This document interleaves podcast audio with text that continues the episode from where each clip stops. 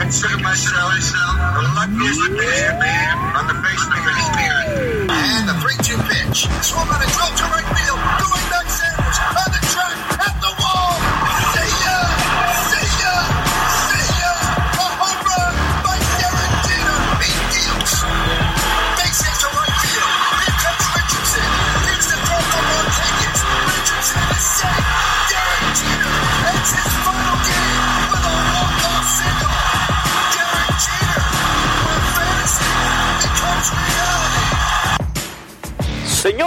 y señores, ladies and gentlemen, ahora presentamos, now presenting, la semana de los bombarderos.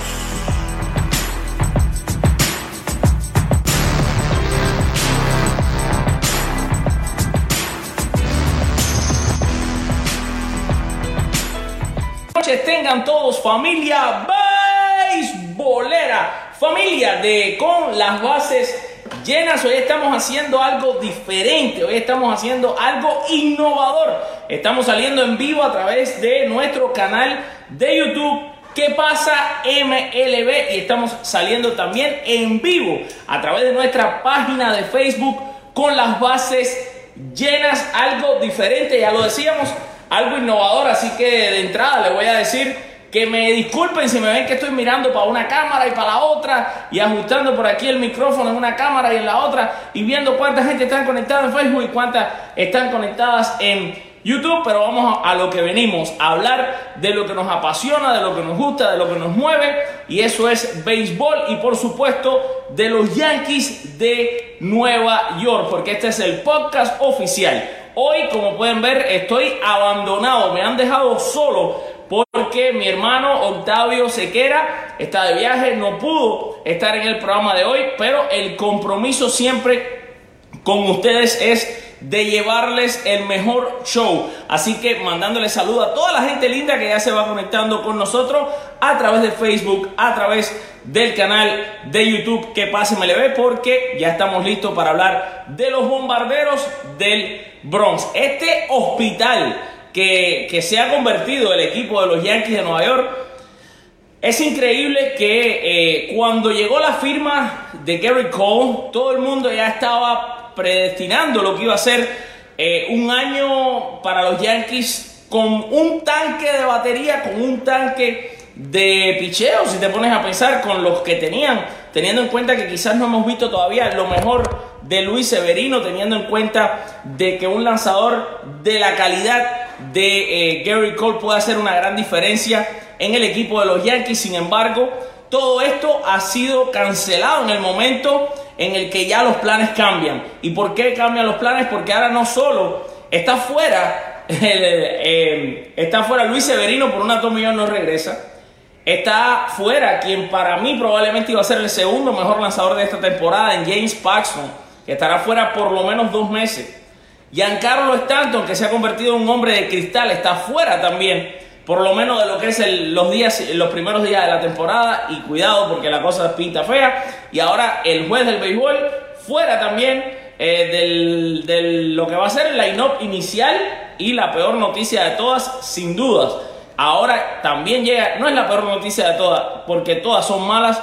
Pero Gary Sánchez ahora está también tocado, está también lastimado. Esto es una locura, es increíble lo que estamos viendo. Eh, la gente de Facebook siempre estaba adaptado a que este programa siempre lo hacíamos en YouTube y lo vamos a seguir siempre haciendo en YouTube, pero hoy estamos tratando algo diferente, estamos tratando dos cámaras a la vez, así que entiendo que quizá hoy no va a haber tanta gente en ninguna de las dos transmisiones porque se van a estar compartiendo los que normalmente veían la notificación en Facebook y corrían a YouTube pues hoy no lo van a hacer, hoy se van a quedar en Facebook, los que ya están adaptados a entrar directamente desde el canal de YouTube, lo van a hacer al, a través del canal de YouTube. ¿Cómo cambia esto los planes? Los planes cambian que ahora mismo los jardines de los Yankees, esos tres jardineros que originalmente eran el plan de Aaron Boone para el día inaugural de la temporada, Ninguno de los tres va a estar en, en, la alineación. Vamos a ver entonces unos jardines donde estamos hablando de un Brett Garner, estamos hablando de Mike Dauman, estamos hablando de Clint Frazier, posibilidades de Miguel Andújar estar en los jardines, en fin. esto evidentemente cambia muchísimo. Tengamos en cuenta una cosa, Brett Garner, si bien yo soy uno de los defensores más grandes que tiene Brett Garner en su vida entera, también hay que decir la realidad. Brett Garner es un jardinero muy limitado, un jardinero que tiene muy poco brazo. Y imagínate, cuando tú tienes a Brett Garner jugando en el center field de los Yankees, eso te dice que por ahí va a correr malanga con su puesto de vianda, porque evidentemente es un jardinero que tiene esa limitante, tiene la limitante de el brazo. En cuanto a la defensa, es verdad que juega muy bien a la defensa, pero hay que ver porque es un Brett, un Garner que viene con un año más ya en las costillas.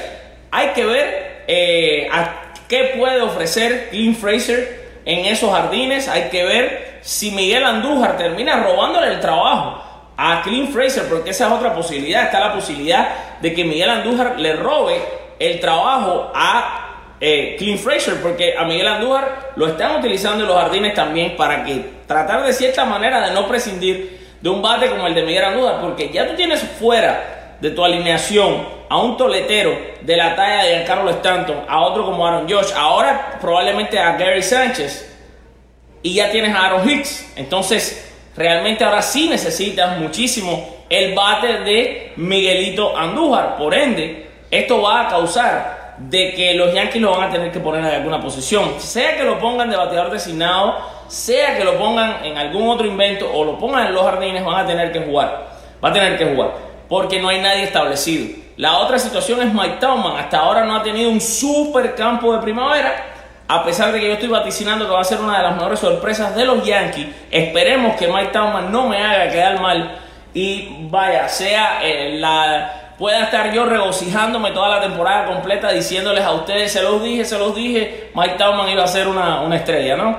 Eh, pero igual, cuando ves que este es estos son los jardines que te han quedado de los originales que ibas a tener, es simplemente de miedo, da simplemente eh, una sensación bien eh, negativa. Pero bueno, la cosa es no ponerse negativo, saber que los Yankees tienen un buen equipo, los Yankees han trabajado eh, duro en lo que son las, fincas de ellos, por eso fue que, que, en un momento determinado no hicieron los cambios aquellos cuando los pedían, por eso fue que en un momento determinado, cuando todo el mundo estaba pidiendo a todos esos prospectos que hoy en día son jugadores, los Yankees dijeron que no.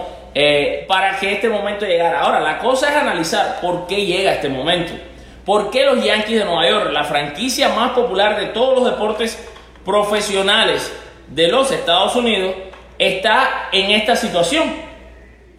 ¿Por qué está en esta situación? Recuerden amigos que para que usted no se pierda el programa y siempre le avise cuando estamos saliendo en vivo, usted si está suscrito a nuestro canal de YouTube, espero que lo hagan los que no están a través de Facebook, Recuerden, este live hoy es único, pero este programa ya dejó de ser un programa de Facebook y ahora es un programa de YouTube. Así que por favor, rápidamente suscríbanse a nuestro canal en YouTube, ¿Qué pasa MLB? Para que este programa les llegue. Y atención, porque muy pronto podremos estar estrenando nuevos, nuevo canal también, otro canal más de YouTube para tener otros programas más variados, incluso de otros deportes. Así que estén al tanto de todo. Pero bueno, estamos saliendo en vivo en las dos plataformas, solo para que lo sepan y solo porque sé que hay muchos seguidores que siguieron este programa, porque este programa fue por más de dos años todos los domingos en Facebook. Evidentemente hay todavía cientos de miles de seguidores que por ahí nos miran, esperan incluso, no se conectan en que está en vivo y esperan cuando ahora lo ponemos en repetición, porque ahora en Facebook este programa sale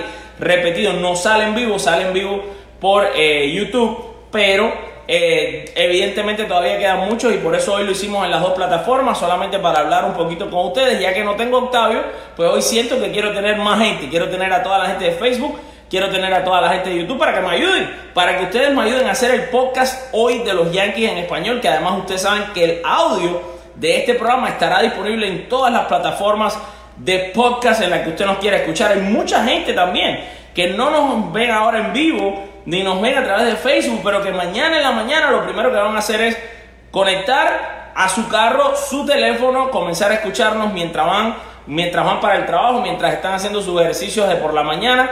Eso para nosotros es realmente un orgullo entre los podcasts, entre las transmisiones de YouTube y entre las transmisiones de Facebook. Son cientos de miles de personas que miran este programa y para nosotros eso de verdad es sinceramente un orgullo. Recuerden apoyarnos compartiendo esta transmisión en sus muros de redes sociales. Pónganos enlaces en las historias de Instagram. Pongan este enlace en Facebook, en Twitter y en todos lados. Vamos a seguir porque les decía, es verdad que ahora mismo todo está negro, todo está oscuro y las lesiones siguen pasando.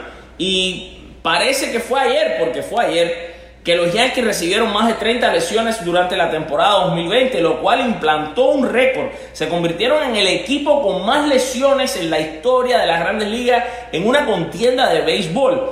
Y si eso parecía una pesadilla, si eso parecía algo que ya se había terminado, que la pesadilla sigue en pie y que hay que entender por qué está sucediendo todo esto. Yo realmente, y esto lo he dicho tantas veces que ya canso, realmente no puedo entender cómo equipo del nivel, de la talla de los Yankees de Nueva York tiene un cuerpo médico tan fatal. O sea, entendamos algo. La lesión de Aaron Judge, una costilla rota. ¿Cómo puede ser posible que Aaron Judge tenga una costilla rota que supuestamente se la rompió deslizándose en segunda base en un partido de la pasada temporada. Y es ahora que esto viene a salir. O sea, cuando Aaron Josh dice me duele, tengo una molestia, ¿dónde están las eh, resonancias magnéticas? ¿Dónde están los CT scan? ¿Dónde está todo el proceso médico que los Yankees tienen que hacer cuando un jugador le dice que le duele un, un costado? Para enterarse todos estos meses después de que tiene una costilla rota. ¿Y por qué? ¿Por qué es que ahora vienen a salir todas las lesiones? O sea, es como si el cuerpo médico de los Yankees, además, ojo, el cuerpo médico de los Yankees es, son empleados de los Yankees, están supuestos a trabajar el año entero. No significa que el cuerpo médico de los, de los bombarderos del Bronx trabaja solamente durante seis meses del año. El cuerpo médico trabaja el año entero. Estos peloteros tienen un seguro médico con el cual cada médico de cada equipo tiene que estar disponible para todos los jugadores el año entero. Entonces, ¿cómo puede ser que si los médicos tienen que estar disponibles para los jugadores el año entero, cuando un jugador como Aaron Josh te dice que le duele un costado, tú no le haces una prueba? ¿O cómo puede ser que Luis Severino se pasó toda la temporada pasada completa sin lanzar? Prácticamente lesión tras lesión. La lesión fue un misterio, de hecho, desde el principio. No se sabía cómo había sido la lesión. Y durante todo este proceso en el que Severino estuvo lesionado, nunca hubo una resonancia magnética, nunca hubo un CT scan que enseñara que Severino tenía esos, esas astillas en el, en, el, en, el, en el codo. Entonces, ¿qué tipo de máquina usan los Yankees para hacer CT scan? Estamos hablando, señores, de los Yankees. Real Madrid, Barcelona, Yankees, Manchester United. Estos son equipos famosos, importantes, que supuestamente tienen que tener acceso a lo mejor, a los mejores médicos, a los mejores tratamientos. ¿Cómo puede ser? ¿Cómo puede ser que Giancarlo Stanton todavía, el cuerpo médico de los Yankees, le sigue encontrando la misma lesión una y otra vez? ¿Y cuándo la curan? ¿Y cuándo solucionan estas lesiones? Es impresionante. Esto es la descarga de negatividad también que de cierto modo hoy tenía que decirles porque es que realmente estoy exasperado, estoy molesto con enterarme todos los días de una cosa nueva. Ahora Gary Sánchez lesionado. Ahora es Gary Sánchez que está lesionado. Y créanme, por falta de cuidar a los jugadores no es. Yo hoy mismo acabo de llegar del, estadio. Ustedes saben que yo desde por la mañana estoy despierto desde las 5 de la mañana. Viajé hasta Port Charlotte a cubrir el juego de Tampa con los Piratas de Pittsburgh. Yo estoy despierto de las 5 de la mañana trabajando para ustedes, pero para mí es un placer. No me estoy quejando, lo que le quiero decir es que yo estoy despierto de las 5 de la mañana trabajando para ustedes y la realidad es que yo voy a todos los estadios y yo sé lo que está pasando. Los jugadores titulares de los Yankees no viajan. Para que ustedes entiendan, el único jugador en este momento de los Yankees que está viajando a casi todos los partidos de visitante es Miguel Andújar. ¿Por qué? Porque está Miguel Andújar está como en la lista de los que se tienen que probar. Miguel Andújar está en la lista de los que se tienen que probar. ninguno de los jugadores titulares. De hecho, tenemos una buena amistad con Haroldi Chama, a quien le mandamos un saludo porque sabemos que se va a conectar a ver el programa después. Y Haroldi me decía en un mensaje, si nos vamos a ver tiene que ser en Tampa, él no viaja. Ningún jugador está viajando con el equipo. O sea, esto es increíble. Los Yankees están tan... Eh, tienen tanto miedo de que se les sigan lesionando los jugadores que los jugadores titulares los están cuidando muchísimo. Y así todos están lesionados. Esto es lo único que quiere decir. Es que estas lesiones entonces vienen de otros años. De otros años. Nosotros sabemos lo disciplinados que son los jugadores de los Yankees. En ningún momento ellos te quieren decir que un jugador de los Yankees va a esconder una lesión. Claramente que no la van a esconder. Pero si los médicos no las encuentran, si no hacen los procedimientos correctos, el jugador como atleta al fin, el jugador como atleta al fin, el jugador como deportista, siempre va a creer que puede. Porque en eso basa el jugador su vida, en creer que puede, en creer que juega con el dolor, en creer que juega con molestias, en, en recibir golpes y seguir adelante. Ese es el trabajo de un deportista y lo hacen todo el tiempo. Pero si tú no tienes un cuerpo médico que cuando tú le dices, hice esto, incluso una costilla rota, por favor, eso lo encuentra cualquiera, hasta un médico regular, un médico de familia regular. Respiras, tose, o sea, caramba, viene a salir ahora la costilla rota de Aaron George. Una costilla que probablemente va a necesitar cirugía. Es impresionante. Y realmente con esto teníamos que abrir el, show de hoy. Igual vamos a hablar, por supuesto, de otros temas. Vamos a crear polémica. Vamos a ver por supuesto, los comentarios de ustedes, que de hecho eso es lo que quiero hacer ahora mismo. Le aclaro a todas las personas y voy a girar la cara. YouTube, YouTube les voy a pedir permiso un segundo de YouTube para girar para acá y mirar de frente la cámara que estoy transmitiendo a través de Facebook. Facebook, no veo los comentarios de ustedes. Por alguna razón, Facebook ha cambiado un poco el formato en el que sale el video en vivo el teléfono ahora es recto, ya no es acostado y no puedo ver los comentarios. Así que si usted está mandándome comentarios en, eh, a través del Facebook Live, los vamos a responder después del show porque no veo nada, o sea, no veo lo que ustedes me están comentando en Facebook, no se ve. Los de YouTube sí se ve, así que vamos a comenzar a saludar a Luis Ortiz, a Hilda S. Oye, Hilda S. Que no sé cuál es tu apellido, Hilda. Gracias, eres una de las más fieles seguidoras. Joe J. Alexis Vázquez, mi hermano. Felipe Mejía está conectado con nosotros. Francisco Daniel Aguilera. Yahir Yanques también se conecta. Así que todo el mundo a conectarse. Pongan por ahí sus comentarios para empezar a leer. Edgar Beltrán, ¿cuál sería tu alineación? Así como está el equipo. Saludos desde Chihuahua, México. Alex Valdés en sintonía.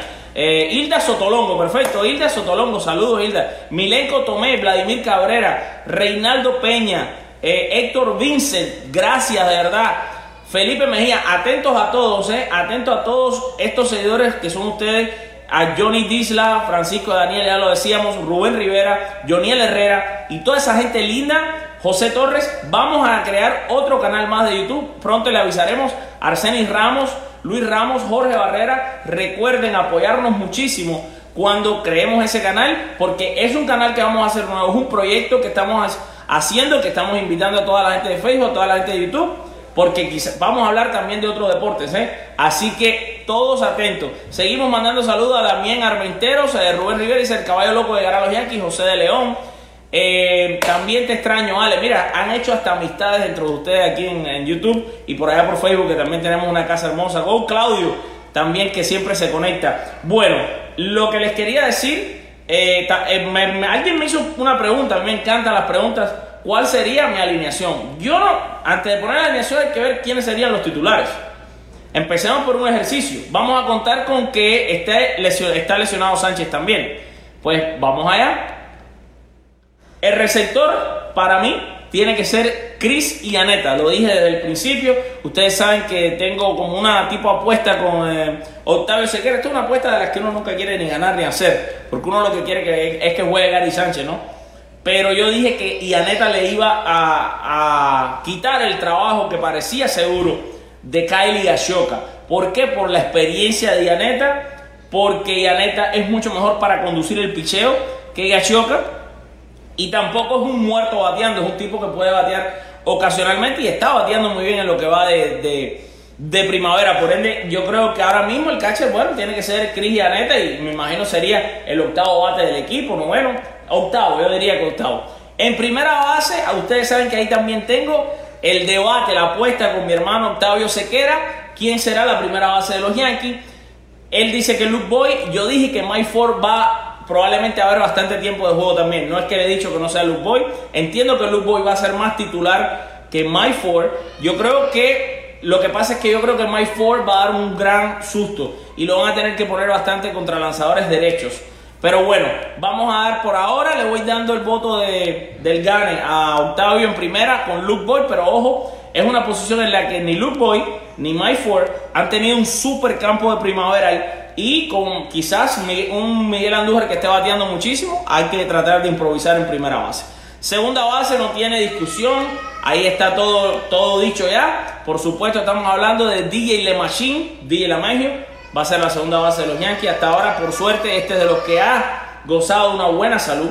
En el campo corto estaremos viendo a Gleyber Torres. Por supuesto, aquí nada que hablar tampoco. Creo que Gleyber va a tener la mejor temporada de los Yankees. Creo que Gleyber va a poner números fuera de serie, fuera de control. Vamos a ver más de Gleyber Torres y todavía no lo vamos a ver al 100% porque yo considero que estamos viendo un Gleyber Torres el Gleyber Torres de la pasada temporada es un 30% de lo que es Gleyber Torres. Esto se lo digo serio, es un 30%. Vamos a ver esta temporada un Gleyber Torres quizás a un 60%. Ese 60% están eh, los sitios especializados en pronósticos diciendo que va a dar 47 honrones. Va a batear más de 300, va a empujar más de 100 carreras. Ese es el Gleyber Torres del 60% para mí. Grande Gleyber Torres, creo que va a ser un fenómeno. En tercera base, G. Urchela, a quien le mandamos un saludo a su papá Álvaro Urchela, que siempre se conecta a ver los programas nuestros, un súper fan y nosotros fan de él y de su hijo también en, en este programa. Así que saludo, Urchela en tercera, no hay casualidad, aquí todo está dicho. Y en los jardines, como le decía, creo que va a tener que asumir en el center field. Brett Garner va a tener el puesto en el right field. Ahora yo movería entonces a right field a Clint Frazier, que esa fue su posición original cuando llegó a los Yankees, esa fue su posición original mientras jugaba en las ligas menores con los indios de Cleveland. Aunque los Yankees siempre después lo han tenido en el jardín izquierdo, porque siempre han tratado de suplir esa posición, teniendo en cuenta que el juez es el dueño de la pradera derecha.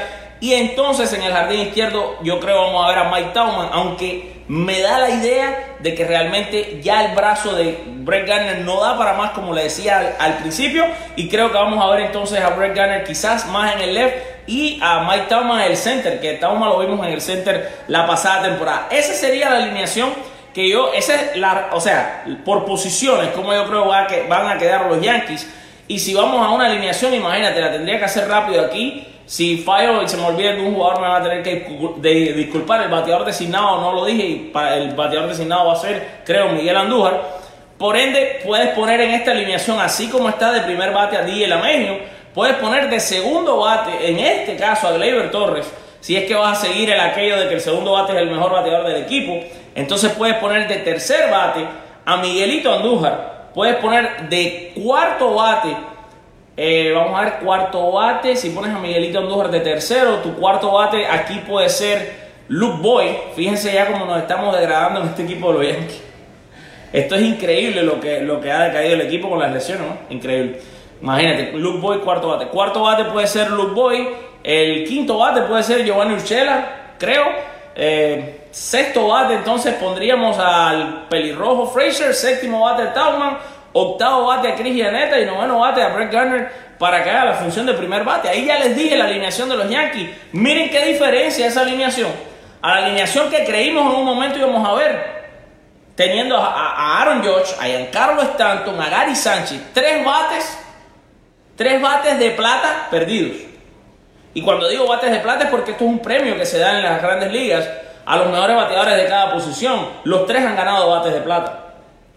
Un fenómeno las lesiones de los Yankees, un fenómeno lo que se está viviendo, señores. Pero bueno, usted está aquí conectado disfrutando del podcast oficial de los Yankees en español, la semana de los bombarderos. Yo soy Alfred Álvarez y siempre van a tener un programa, sea yo solo, sea Octavio solo, seamos los dos sea con Raúl que me esté acompañando o con otra de la, gente del equipo. Por favor, le pido a los 200 personas que hay conectado en YouTube, a los 100 que hay conectado en Facebook, que por favor se suscriban a nuestra página web, la www.conlasbasesllenas.com. Recuerden que muchos de ustedes que se han hecho tan fanáticos y que nosotros tan orgullosos estamos del canal de YouTube, siempre nos escriben, oye, yo busco que pase mlb.com y no existe. No, no existe todavía.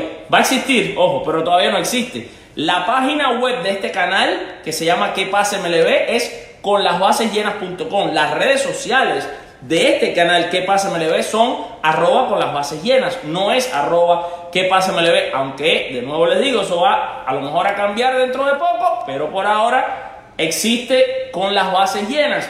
Estamos tratando de crear otra página que se va a llamar que donde vamos a hablar también de béisbol, vamos a crear otras páginas, pero por ahora estamos en, bajo la compañía de Con las Bases Llenas. Por eso es que no nos busquen en redes sociales como qué pasa MLB, sino búsquenos por favor como Con las Bases Llenas. Vámonos entonces con la pregunta de debate del día, la pregunta que yo les quiero hacer a todos ustedes y ustedes con sus cientos de miles de comentarios entonces darán su opinión, discutirán entre ustedes, harán debate y eso siempre es excelente, eso siempre se disfruta muchísimo. La pregunta que yo tengo para ustedes es la siguiente. Estamos hablando mucho del bateo, nos estamos enfocando mucho en lo que es el bateo, evidentemente por las lesiones que hay, por las bajas que hay, pero la pregunta mía es la siguiente, en este momento y después de lo que hemos visto en los juegos primaverales,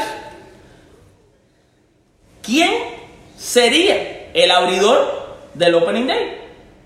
¿Le das la bola a Masahiro Tanaka con su experiencia o te la juegas entonces con un tipo como Jay Happ o como Jordan Montgomery? Me encantaría saber esa respuesta. Perdón, perdón, perdón, es Gary Cole el abridor del, Opening Day. Esa no es la pregunta. El segundo abridor, perdón, esa es la pregunta que tenía. El segundo abridor, ¿quién va a ser? Masahiro Tanaka o Jay Happ, basado en que Happ ha tenido mejor campo de primavera que Masahiro Tanaka. Disculpen porque se me fue el cable ahí. Es Tanaka o Jay Happ el segundo abridor de los Yankees. Y si es así, si es así, se quedan ustedes con Montgomery como cuarto abridor. O ustedes todavía no están comprados al 100% en el tema Montgomery y ustedes prefieren un opener? Porque esa es otra pregunta interesante. Ya veo que todo el mundo casi está votando por Tanaka. Excelente, yo también creo que voto por Tanaka.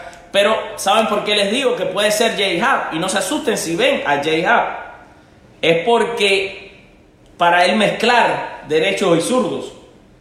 Pones a Cole, después pones a Happ que es zurdo, después pones a Tanaka que es derecho, después pones a Montgomery que es zurdo y después pones como quinto abridor para mí a Jonathan Loaiziga.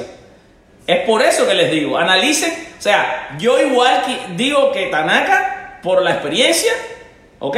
Pero, pero, cuidado, no sea Hap, el segundo abridor de los Yankees, teniendo en cuenta que es zurdo y que puede ser interesante tener una rotación de picheo donde pongas un zurdo, un derecho, un zurdo, un derecho. Puede ser interesante. Jonathan Loaiziga yo creo que va a estar cerrado ahí como el, como el quinto abridor de los Yankees. Creo que sí van a ir como Montgomery. Aunque me extraña que a los Yankees, que fue uno de los equipos que mejor le funcionó el opener la pasada temporada, no pongan un opener. Y por eso es que aquí también quisiera el medidor de ustedes, que al final son la audiencia más inteligente que existe de béisbol en el mundo y lo demuestran todo el tiempo. No sé si entonces Loaiziga tiene tan seguro ese puesto de quinto abridor. No sé entonces si estaríamos viendo una pelea realmente en lo que creemos es, puede ser una pelea por el quinto puesto, serían en realidad por el cuarto puesto entre Montgomery y Jonathan Loaiziga y ese quinto puesto entonces quedaría vacante para un opener. Sería interesantísimo también ver qué va a pasar, cómo va a usar Aaron Boone en este caso sus piezas, teniendo en cuenta que ya perdió a Luis Severino y teniendo en cuenta que tiene por ahora, y parece que por un rato, lesionado a James Paxton. Porque en otra línea, en otra rotación, probablemente ni Montgomery ni Severino habrían, o Montgomery quizás estuviese peleando con Loaiziga el quinto puesto. No el cuarto o no, ni se sabe. Entonces realmente La situación de los Yankees es interesante, me encanta que ustedes están llenando de comentarios. Recuerden que por favor les estamos pidiendo la única cosa que siempre les vamos a pedir, nunca les vamos a pedir que paguen para ver el canal, eso nunca va a pasar. Nunca les, ni siquiera vendemos ninguna mercancía, no existe una tienda de mm, con las bases llenas que pasa A lo mejor consideramos un día hacer una tienda, pero lo que les quiero decir con esto es que nunca le vendemos nada, la única cosa que le pedimos a ustedes que nos apoyen a nosotros es compartiendo el video. Si lo comparten ya nos están eh, ayudando a seguir creciendo. El objetivo es crecer, llegar a más fanáticos, tener más personas a las que les podamos brindar esto, porque recuerden, la razón por la que nosotros somos importantes en la vida de ustedes, como ustedes nos dejan saber todos los días con esa cantidad de comentarios bonitos que nos hacen, es porque nosotros estamos llevándole a ustedes un contenido que no existe. Porque la MLB no tiene contenido, un buen contenido en español. Y gracias a Dios, nosotros estamos poniéndoles a ustedes ese contenido en español. Por eso le hacemos programas de todos los equipos. Vamos a tener un escritor en español para cada equipo de grandes ligas, eso no lo tiene nadie.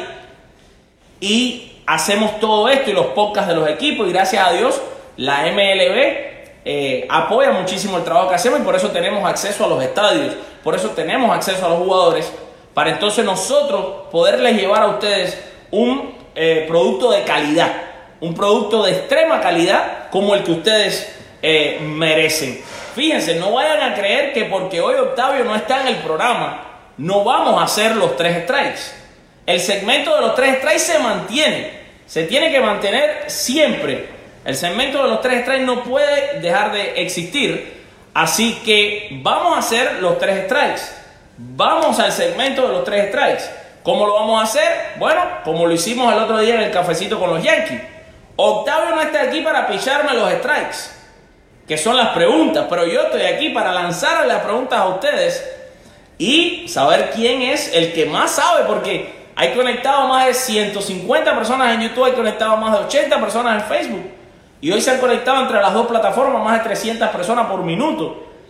Vamos a ver quién de toda esa gente, de todos los miles que van a ver aquí, es el que más sabe de béisbol de los Yankees. Así que vamos allá, preparados. Recordándole de nuevo este mensaje para Facebook, recordándole a toda la gente que está a través de Facebook que no, no veo los comentarios. Así que desafortunadamente no van a poder participar. Si quieren participar rapidito, en los tres strikes les voy a dar unos minutos para que si quieren se cambien a YouTube. Busquen, salen, salen del teléfono un segundito, buscan qué pasa MLB en YouTube, entran, nos encuentran que estamos en vivo, se conectan y participan de la, eh, las preguntas que vamos a hacer. ¿Está bien? Así que voy a dar unos minutitos, unos minutitos para que se pasen de Facebook a YouTube, para que participen del segmento de los tres strikes que vamos a hacer. Pues yo les voy a lanzar a ustedes tres preguntas y vamos a ver por los comentarios que pongan quién es el que primero la responde. Así de simple vamos a hacer en esta transmisión en vivo, hoy sin Octavio Sequera. Hoy nos programa bien preparado, con producción, con imágenes y videos como nos gusta a nosotros, con la presentación, pero no importa. No importa porque este, este programa le, le cortamos también después los segmentos y lo que usted no vio que hablamos interesantes, noticias que dimos importantes, las vamos a ver después, ¿ok? Ya hablamos de la lesión de George, hablamos de la lesión de Stanton, hablamos de la lesión de Gary, todo lo que hablamos aquí en lesiones. Vamos a tener que cambiar el nombre del programa ahorita. Ya no vamos a hacer más la semana de los bombarderos, ahorita vamos a tener que ser la semana de los hospitales. Vamos con el primer strike. Este es simple, pero no tan simple. ¿En qué año fue construido el primer Yankee Stadium. En uno, dos y tres. Vamos a ver. Johnny Tejada nos manda saludos. José Cruzeta nos manda bendiciones. Gracias, hermano. 1927, eh, no. 1912, no. Nicolás Espinosa. Con la respuesta correcta. 1923. Es el año que se construyó el Yankee Stadium, señoras y señores. Qué bien, antes de eso los Yankees estuvieron jugando sus partidos en el Polo Ground. Y hay una historia muy bonita detrás de todo esto. 1923, respuesta correcta la de Nicolás Espinosa desde Panamá, que ya batió de jonrón el primer lanzamiento que tiré esta noche. Nos vamos con el segundo strike. Segundo strike de hoy. Esta de nuevo parece fácil, pero no lo es. ¿Cómo se llama? Esta sí se las voy a poner en China, ¿eh? ¿Cómo se llama el documental del el documental no es una serie de televisión de los Yankees, de los Yankees de los años 70, de los Yankees donde estaba Reggie Jackson, de los Yankees donde estaba Mickey River, Chris Chambliss, que refleja la historia del campeonato de los Yankees de 1977 y que además cuenta la historia de un asesino en serie que estaba en esos años asustando a todo el mundo y matando a mucha gente en Nueva York. ¿Cómo se llama esa serie de televisión? Lo pueden poner en inglés o lo pueden poner en español como sea que ustedes la vieron. ¿Cómo se llama esa serie de televisión en uno, en dos y en tres? Vamos a ver quién tiene la respuesta correcta. Yahir Yangues se está riendo, pero no está respondiendo nada. The Bronx is burning. Heriberto Quijano. Respuesta correcta para Heriberto Quijano. The Bronx is burning. Esa es la serie. Amigos, busquen esa serie los que no la han visto. Las actuaciones son fuera de serie. El artista que hace de Billy Martin, un artistazo. Además que se parece muchísimo al verdadero Billy Martin. Es muy parecido. El actor que hace el personaje de eh, George Steinbrenner, buenísimo también. El actor es espectacular. No me recuerdo exactamente cuál es el nombre de ese, de ese actor. Él ha trabajado en muchas, muchas, muchas películas. Hizo a Steinbrenner, vaya, lo cascó y lo hizo igualito. Eh, y el, el, actor que hace de Reggie Jackson, yo no lo he visto actuar más nunca, pero a mí me gustó eh, como, como la actuación que hizo. Dice que la partiste, paisano, no seas malo. Dice nuestra amiga Hilda. Hilda, hay que apretar. Vámonos ahora con el tercer strike. Esta se la voy a poner bomboncito. Bomboncito lo que le voy a tirar aquí. Suave. Facilito. ¿Cómo se llamó el lanzador de los Yankees que inició el primer partido en casa? En casa. No, no quiere decir que obligatoriamente fue el primero de la temporada. Puede ser, puede que sí, puede que no. Pero ¿cómo se llamó el lanzador que abrió el primer partido de la temporada 1996 en Yankee Stadium bajo una nieve en la que prácticamente no se podía ver la pelota y está considerado el opening day más frío de la historia del béisbol. Joel Antonio Carmona Mendoza no me dejó ni terminar. Andy Pettit es la respuesta correcta. Andy Pettit, hermano, te la sabía demasiado bien. Demasiado bien. En 1996, Andy Pettit se subió a la lomita del Yankee Stadium con una nieve que mataba. El partido fue contra los Reales de Kansas City, un equipo que por cierto en ese momento tenía jugadores jóvenes muy talentosos de la talla de un Carlos Beltrán, un Johnny Damon y entre otros jugadores que estaban en ese equipo del año 1996. Gracias a José Antonio que respondió correctamente y gracias a todos ustedes que han participado con nosotros y les han dado vida a este programa. Le prometemos que la próxima semana Octavio va a estar aquí, le vamos a hacer un programa muchísimo eh, mejor, con mucha más también información. Yo sé que a ustedes les gusta que mientras hablamos salen las fotos, salen videos, salen estadísticas de los jugadores. Eso, por supuesto, se mantiene. Solamente que, bueno, hoy aquí estoy como siempre llevándoles a ustedes todo, porque para nosotros ustedes lo son todo. Ustedes son quienes eh, no solo nos, eh, con su apoyo y con, y con la manera en la que nos siguen incondicionalmente, nos hacen que podamos seguir viviendo un sueño, sino que también ya ustedes son parte de nuestra familia y con la familia uno nunca puede quedar mal.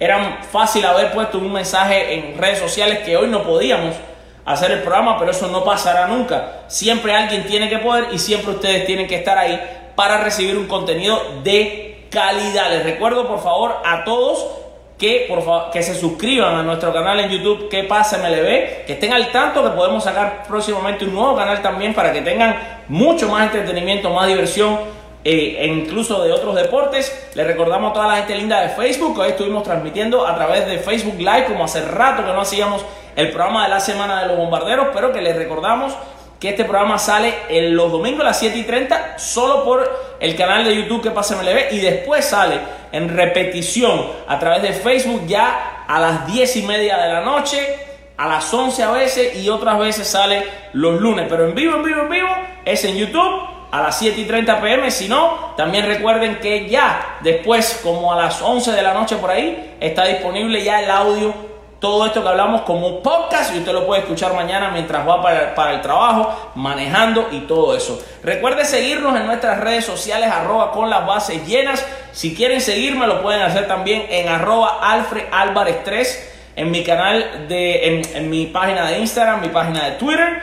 Y si quieren me pueden mandar también invitaciones de Facebook, me encuentran como Alfred Álvarez. A mí solamente me queda de nuevo darle bendiciones, desearles amigos que tengan una semana fantástica, mágica, que Dios los bendiga a ustedes y a todos los miembros de la familia. Estamos viviendo momentos siempre de mucho tumulto, de mucho estrés, que si el coronavirus, que si las cosas en la política, pero hay una cosa que siempre nos aleja de todos esos malos pensamientos, aunque sea por unas dos o tres horas del día, y ese es el deporte. Y para eso estamos aquí nosotros para alimentar siempre ese amor hacia el deporte, para alejarlos a ustedes de todos esos malos pensamientos que hay.